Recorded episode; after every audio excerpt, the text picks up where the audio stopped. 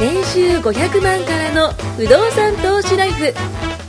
この番組は1年半で年収3000万を達成した副業投資アドバイザーの青木弘樹が不動産投資で何もしなくても月30万ゲットする方法についてお伝えしていきます。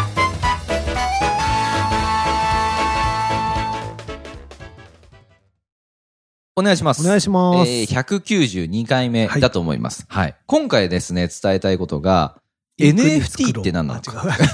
すいません。一人言言っちゃった。ドラゴンクエストの会にしましょうか。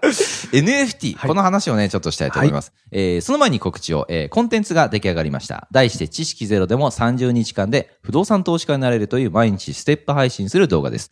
えーポッドキャストのね、説明欄より公式 LINE をご登録して受け取ってほしいと思います。また毎週金曜日の20時から、えーっと、ズームセミナーをね、開催していますので、こちらもぜひご参加ください。えー最近よく聞くワード NFT。ね、結構 NFT、NFT。これ何のことかね、えー皆さん知ってますでしょうか？もしかしたらですよ、あの、この NFT って、いろんなところにあなたの、まあ、その、あ、これも NFT、あれも NFT みたいなね、形になると思うんでね。まあ、この話をね、していきたいと思います。まあ、NFT って、簡単に言うと、まあ、データなんですけど、このデータを、データの管理を、ブロックチェーン技術を活用して、デジタル資産を作ることなんですけど、これもう聞いてる中で、なんだそれはっていうね。まあ、だから、ちんぷんかんぷんになると思うんですよ。まあ、NFT の略って、えっと、 non-fungible token の略だそうで、まあ、非代替性というね、えー非代替性トークンということで、まあ、簡単に言うと唯一無二のトークンのことなんですよ。今、ま、多分視聴半分ぐらい寝てますですよね。で、このトークンっていうのはね、まあ、ここからまた伝えますけど、トークンっていうのは、あの、データとかパスワードのようなもので、仮想通貨業界では、ブロックチェーンを使って発行した独自の暗号資産のことなんです。まあ、だから要は、かなりとブロックチェーン技術を使って、青木トークン作りましたみたいな。で、これが青木トークンで買い物できますみたいなものが、えー、トークンだと思ってください。で、ブロックチェーンはね、改ざんできないように、あの、なってるんで、まあ、これを使って、ネット上にあるデジタル資産を作ることが、これが成功したということですね。まあ、ネットってそもそもコピペが簡単じゃないですか。ね、あそこの画像をピッてこうね、あの、貼っつけよう、みたいなね、えーこととか、あの、文章とかそういったものも、えーコピペしちゃおうっていうのが、これを普通にできちゃうことなんですけど、まあ、それをできなくして、唯一無二のデジタル資産にしたもの。これが NFT です。まあ、例えばネットで拾ってきた熊の絵があったとするじゃないですか。かわいいかわいい熊の絵ですよ。ね。それを NFT 化することで、もう誰もその熊の絵を、えー、いわゆる触ることはできなくなる。ってことは、まあ、これ不動産と一緒で、誰かが所有権を持って、勝手に触られないようにすることができた。だから資産となるんですよね。まあ、現在の NFT ってこうアート系が多くて、すっげえ変な絵なんですよ。NFT って皆さんもね、あの、調べてもらえばわかるんですけど、子供が描いたような、なんかあの、ググリッド、なんていうのかな、あの、えっ、と、昔でマザー2みたいな、あんなようなね、絵、絵なんですよ。マザー2。マザー2みたいな絵なんですよしか。も2。で、それを、それを、あの、えっ、と、俺が描いたんだぜ、みたいな感じで、えーその、え、あの、あ、ね、えっ、と、えーなんていうのかな、描いた絵をボンと出すじゃないですか。うんそうすると、数億円で売れたりするんですよね。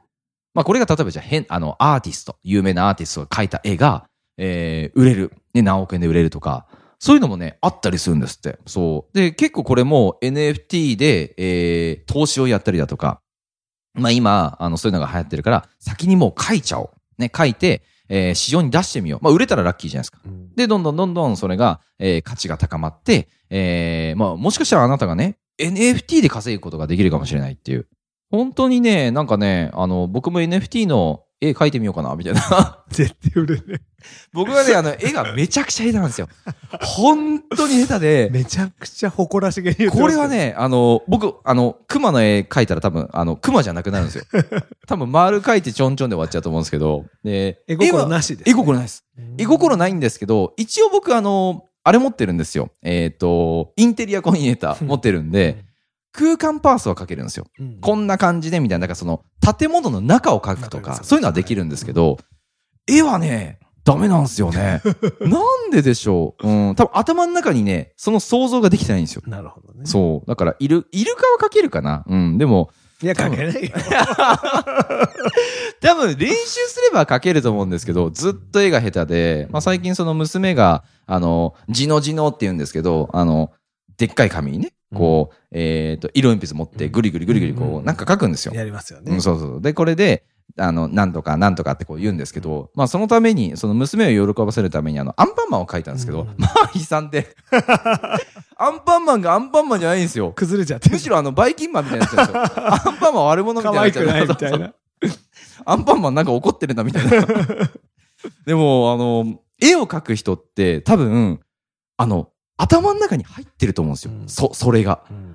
で、僕、アンパンマン描いて、うわ、自分で下手だなと思ってから、アンパンマンを見るときに、アンパンマンの、その、なんだろう、鼻の位置とか、えっ、と、なんだろう、目の感じとかっていうのをやっぱ捉えてるんですよ、自分で。あ、アンパンマンってこういう形してんだとか、あ、こういうほっぺたなんだとか、で、あの、鼻のところにね、ちょっとこう四角くね、テカテカするようにこう書くんですよ。よ。四角いやつでしょ？そう。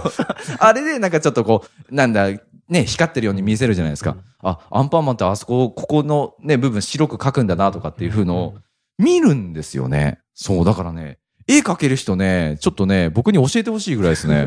まあ最初は見ながら描けばいいんです。あー、やっぱそうですよね。うんうん。じゃなきゃ突然アンパンマンかけたら化け物になりますからね、多分。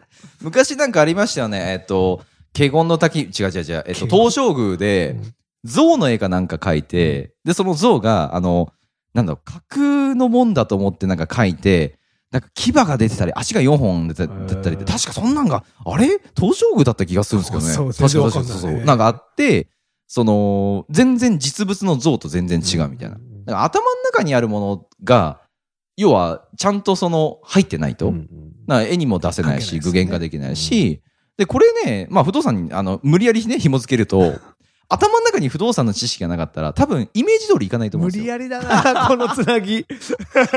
だって自分でイメージできないものってできないじゃないですか。だからあなた自身が多分、不動産に対してのイメージがちゃんと確立されてなければ、その物件も目に入ってこないと思うし、多分そんな物件所有することができないと思うんですよね。一回アンパンマンを描いてみると、はいはい描くために注意してみるじゃないですか。うん見ます見ます。不動産も勉強を始めたり自分で持つと、街に建ってるアパート全部興味の対象になるんですよ。あそこどれぐらいでやってんだろうとか、あそこどれぐらいボロいやつと売ってくんねえかあ、なとわかるわかか、る、めっちゃわかる。勝手な妄想が楽しくなるんですよね。なるすなるすなるす。で、あともう一つ旅行に行ったりした時に、この地域の相場いくらだろうって、駅降りると不動産屋のチラシ見ちゃうんですよ。わ。かるっすわかるっすわあかる。ここワンルーム、わかるわかる。1K でこんなああ、ファミリーでこんなもん。なんか街並み、街、人、とかとするなとかで、これ多分、よ東京とか横浜に比べたら土地がこのぐらい安いだろうそうから。あ、割といいんじゃね？とか、見ます見ます。ありますよね。見ます見ます。それがまた海外旅行とかでも、僕は見ちゃうんですよ。ハワイとかもね。この国って不動産いくらすんだろうでもそう考えるとね、日本って不動産安いんくですよ。そ安いっすよね。安いんですよ。全然違いますよね。さすが20年間インフレしない、ね、うんうん全く起こらない国。いや、ほんと日本はね、そう考えると、世界からしても遅れとってるんいや、で。だいぶ遅れてますよ。遅れてます、遅れてます。だって、普通のサラリーマンが手出せちゃうんだもん。まあ、不動まあ産投資にまあ、でも、普通に考えたらそうですよ諸ね。外国では、世界では不動産投資は富裕層まあ、富裕層、資産家の方が、そう。ね、あの、牛耳ってる世界ですから。だから本当に多分ですけど話したことないですけど外国で不動産投資やってる人とかと僕らが不動産投資やってるんいやですー勝手に向こうはこっちをハイスペックだとああ、確かに確かに思っちゃい確かますよねに確かに確かに。全然借金して全部フルレバレッジ効かしてますみたいな感じなの。まあそもそもそういう仕組みが日本でできるっていうことが、あの、金融機関としてすごいですけすどね。ごいよね。だからうん使わない手はないと思いうや、んですよね。使わない。本当っすよね。うんだから一個持つとすごい面白くなる。例えば区分一個しかやったことない、中古で買ったことしかない人は、このマンションって一部屋いくらなんだろうとかって対象になるだろうしな、るほどなるほど。一戸建て貸してたり。あ、とね、長屋とか持ってる人だと、ああ、これどうやって使ってるのか。長屋なんか面白いですよね。誰が持っててどういう所有になってるのかで、確かに確かに。一棟ならいいけど、そうですね、そうですね。長屋の、ね区分所有ってすごい難しいじゃない詳しいですか。です。とか、なんかそうマニアックな。で、そういうのがいっぱい立ってる地域とかに行くとなんかもうワクワクしちゃって。ああ、確かに確かに。この辺なんか土地、鉄道大変だなとか、うん道路入り乱れてるから、これ多分再建不可だなとか。これ建て替えるときどうすんだなとか思いますもんね。そうそうそう余計な心配ばっかするんですようんいやそうそうそう。そうそうそうですよね。勝手な心配ですよね、そんなんで。自分の物本当件じゃないのに。勝手に、本当余計なお世話もいいところこの坂の上どうすんだろうとかね。階段の途中にあるけど、でもこれ安く買ったら場所はいいから利回りいいんだろうなとか。その歪みが面白いんですようん。うん、確かに。この前も、あのー、どこだ？横浜のはいはい坂の本当に途中。横浜坂多いですからね。で、全面道路本当階段？みたいななところなんだけど、駅めちゃ近いみたいな。ああ、なるほど。あ、そうすれば、まあ入居する人には関係ないですよ。うん鉄道がどうとかなんうんうんうんて。建物と部屋があって、別に違法じゃない建物だったらいいわけで。住めればいいですよそう、ね。これ歪んでるだろうなとか、うん余計なお世話がそのと。こういうのを安く買えたら面白いんだろうなとか。確かに確かに。なんかそういう、なんか、楽しみながうらん。散歩するときも。確かに確かに。うんオーナー目線と、皆さんが実際に住んでいるその入居者目線と、そこれどっちも見ることができますからね。面白いですよね。確かに自分がまだ不動産やってない時って、自分でその入居、まあ、いわゆる引っ越しうんする時の調べるところって、やっぱ駅から何分とか、うんあと家賃ですよね。そう大前提やっぱ家賃ですよね。いくらまで出せますかとかってこう聞くじゃないですか。で、大体そういう時ってね、あの、自分のその相場以上のもの出してきたりするじゃないですかう。んあの、その賃貸の時ってねうん。あれなんででしょうね。本当ね。で、でもね、頑張れば出せちゃったりするんですよ。で、そうすると後でね、いや、家賃高かったな、みたいな風に思って。サブリクションじゃないですけど、はい毎月のものって一度決めると、うんうんなかなか買えないじゃないですか。うん。携帯しかり、そうっすねのブロードバンドしかり。何でもそうです。毎月の支払いのやつ、意外と解約するのめんどくせえとか。めんどくさいです、めんどくさいです。手続きがどうとか。引っ越しなんかそ、むね、まさにそうですよね。まず入ってもらうことが大事うんですし。、うん、うん。そう。そうなんですよね。そう。だからね、結局、その皆さんが、えっ、と、今、現状のその現実の世界にいるじゃないですか。で、これからね、始まるであろうその NFT の話。まあまあ、実際もう始まってますけども、うんそういった話もしたんですけど、なんかね、僕が思うに、不動産投資やるも NFT もそうなんですけど、ちょっとかじってみたら見える部分って全然変わってくると思うんですよね。まあさっきもトシさんが言ったように、持ったら勉強もするし、見え方も変わるし、だからね、いろいろと勉強したり、触れてみるっていうのは、これ重要かなと僕は思うんで。そうすると、気にするようになるんですよ。アンパンマンの鼻の光り方と一緒で。。そ今までなんとなくぼやーっとしかう。、そう。普通の人はぼやーっとも思わないですよ。不動産投資しないかまあ、そうっすよら。ね。でもなんとなくやったことないエア大家さんたちは、なんかぼやーぼやーっとしてるんですけど一歩踏み出すと見方が変わるじゃないですか。全然変わるっすそう。すると急に面白いもの。なるっす、なるっす。で、一棟持っちゃったりすると、なんか自分のアパートに似てんな、これ、みたいな。うんいやー、そう築年数一緒ぐらいだろうな、とか。なります。多分これ中こうなってて、ああなっててこんな感じなんだろうな、とか。あ、そこになんかちょっと工夫したりしてあると、あ、うんこれやってみようかな。そうですねねあとは、なんかその、一緒、やってる人と仲良くなれますよね。そうですね。あ、それは間違いない。なんか同じ境遇じゃないけどえ、どのあたり持ってますか？とか、なんかその、オーナー同士の、そのなんか、仲って、やっぱちょっと違うっすよね楽。しいんですよ。そうっすよね。僕、職場で結構大っぴらにやってるから、はいはい僕の周りはみんなやるわけですよ。なかなかファンキーですもんね。そう。もう会社で堂々と、あの、アパート持ってますけど何かみたいな感じでやってるから、そうするとみんなが聞きに、うんうんうんうん聞きに来る人は一人ずつ来るんですよ。でもその一人ずつ聞きに来た人が一人ずつ一歩を踏み出すと、気がつくと一歩を踏み出した人がうんうん5人、10人、15人、20人増えてくるんですよ。それをここの事務所に集めて、うん今度横のつながりを持つと、すごい面白い。面白いですよね。結構多分面白いと思いますよ。いや、面白い。意外とそういう話をする場がなかったりすることがストレス。だって、まあ、さっき、トシさんが言ったように、その、まあ、堂々と言えないじゃないですか、普通は普。通はね、うん。だから、そういったね、そのコミュニティじゃないけど、あると。場があればね。で、普通はますからね、そういうコミュニティに入りたくて、こう、一歩踏み出す人いるじゃないですか。僕もそういうとこの、あれやってましたけど、そうすると、初めましての人たちも、なんかそういう、あ、こんなにいっぱいいるんだうんとか、職場じゃ話せないけど、僕はもう一歩踏み込んで、職場で話せりゃいいじゃんと思ってるんですよ。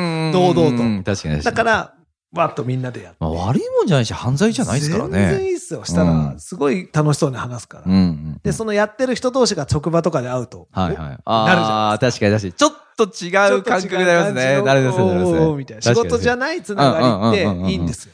わかる。仕事でしかつながっていやないと。、それはね、ちょっとね。仕事終わったら終わりじゃないですか。そう。しかもそ、それでしか仲良くなれなかったら、も、そうおっしゃる通りね、その仕事がなくなったらもう友達でもないわけですから。でもね、面白いのは仕事で辛いこととか、はい境遇とか、一緒じゃないですか、悩みとか大体。職場のそういう悩みもあって、うん一緒に不動産をやってるっていうまた共通点もあるから。うんうん。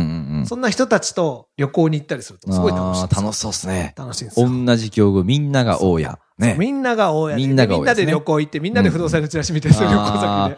どんどん知識も入りますもんね。面白い。で、うん例えばそこで気づいたことを言ってあげたりすると、みんなが、あ、そんなことあるんですか？とか、それをいっぺん遍にシェアできるじゃないですか。あーあ、確かに確かにそうですねす。ごいだから効率的だし。僕、来週も、その職場の。仲間たちの物件巡りをするんですよ。みんなで行くと。5人ぐらいかな集めて、例えば千葉のどこどこ方面っていうと、そこに持ってる子が何人かいるわけですそうすると車にみんなで相乗りして、はいはいはいはい。1軒目、2軒目、見に行ってああ、3それ軒目、4面白いですね。軒目って。ツアーですね本当にそうそうで、美味しいもの食べて帰る。そうそうそうそうあなるほどね。っていうのをいつも一緒にやってる先輩が今日ゲストで来てますけど。ええいや、楽しそうだ、それは。楽しいんですよ。なんか、本当に。その楽しさがあるから、なんか辛いことも乗り越えられるじゃないですか。めんどくさいことも乗り越えられる楽しいん。すよ。そうっすよね。何の色気もないですけどね。本当におっさんが集まって、本当ですよ。若者からおっさんまで男だけ集まって、本当純粋に不動産の話して、物件見て、管理会社行って、飯食って風呂入って帰るっていう。いや、それ、その、年齢関係ない関係ないですからもうね。い20代から50代まで幅広く。や、そこで、いわゆるね、なんか、その、し仕事だけだったら、その、ジェネレーションギャップじゃないけど、50代の人が20代のことどうやって話したらいいのかなっていうのも、ある意味、一個の共通点超があれば。ね、仲良くなれますもんねそ。りゃそうです。これ皆さん、不動産投資しないと、ね、人間関係崩れちゃう職場でやっていいなと思うのは、そこでできたつながりから仕事にも逆に、逆普通と逆のハンベクトルで働くんですよね。ここで仲良くなって一緒に仕事したと確かに確かに確かに。そういうの見てると、すごいなんか微笑ましくて確かに。いや、仕事で仲良くなるなってことですね。まあ、それはそれでいい仕事以外でねそうそうすると仕事の話そうそうそうそうそうそうそう。わかるわかる。るわかる。もうずーっと仕事の話人生になっちゃうからね数字の話と仕事の話わかるわかるわかる。まあそういう時期も必要なんですよ。うんうんうん一生懸命やって、えいってうんいくと、うんうん例えば、部合の強い不動産とか、僕らの建築みたいな業界だうんうんうんと、ぐっと給料伸びますから、うんうんうんそこで属性ね、うん。磨いて、そこで買うっていう、それは大事なこと。うんうんうんうん。全く仕事もしてないのに不動産だけで食ってこないと100億年早いから。そんなの認めないし、やらせないですけど、ある程度頑張ったら、ご褒美もやっぱ欲しいだろうしう。ん。まあ本当にいいことばっかりですよ。うん。やれば、それだけ仲間も増えるし、知識も増えるしもっともっと自分のその将来に対して、まあ楽しさもね、増えるんで、これはね、やっぱし、やるべきで。ね、今年こそは、そう。うん、やってほしいかな。そう。余計なお世話かもしれないけど、やるといいことばっかだから。そうですね。やったらいいのにな。うん、うん。本当しみじみ思うなっていうことですね。まあ本当に NFT っていうのはね、まあこれから来るであろうし、でも、なんかね、そっちみたいになんかあの、よくわかんないものに手出すんだったら、ねえ、不動産みたいにね、確立されてる方が僕はいいんじゃないかなっていうふそうに思いますよね。経験に基づいて何いや、経験にもな、もにょもにょもにょもにょ言うような形になっちゃいます。まあぜひね、やってほしいと思います。はいありがとうございますあり。がとうございます。今回も年収500万からの不動産投資ライフをお聞きいただきましてありがとうございました番組紹介文にある LINE アットにご登録いただくと無料面談全国どこにいても学べる有料セミナー動画のプレゼント。そしてこのポッドキャストの収録に先着で無料でご参加できます。是非 LINE アットにご登録ください。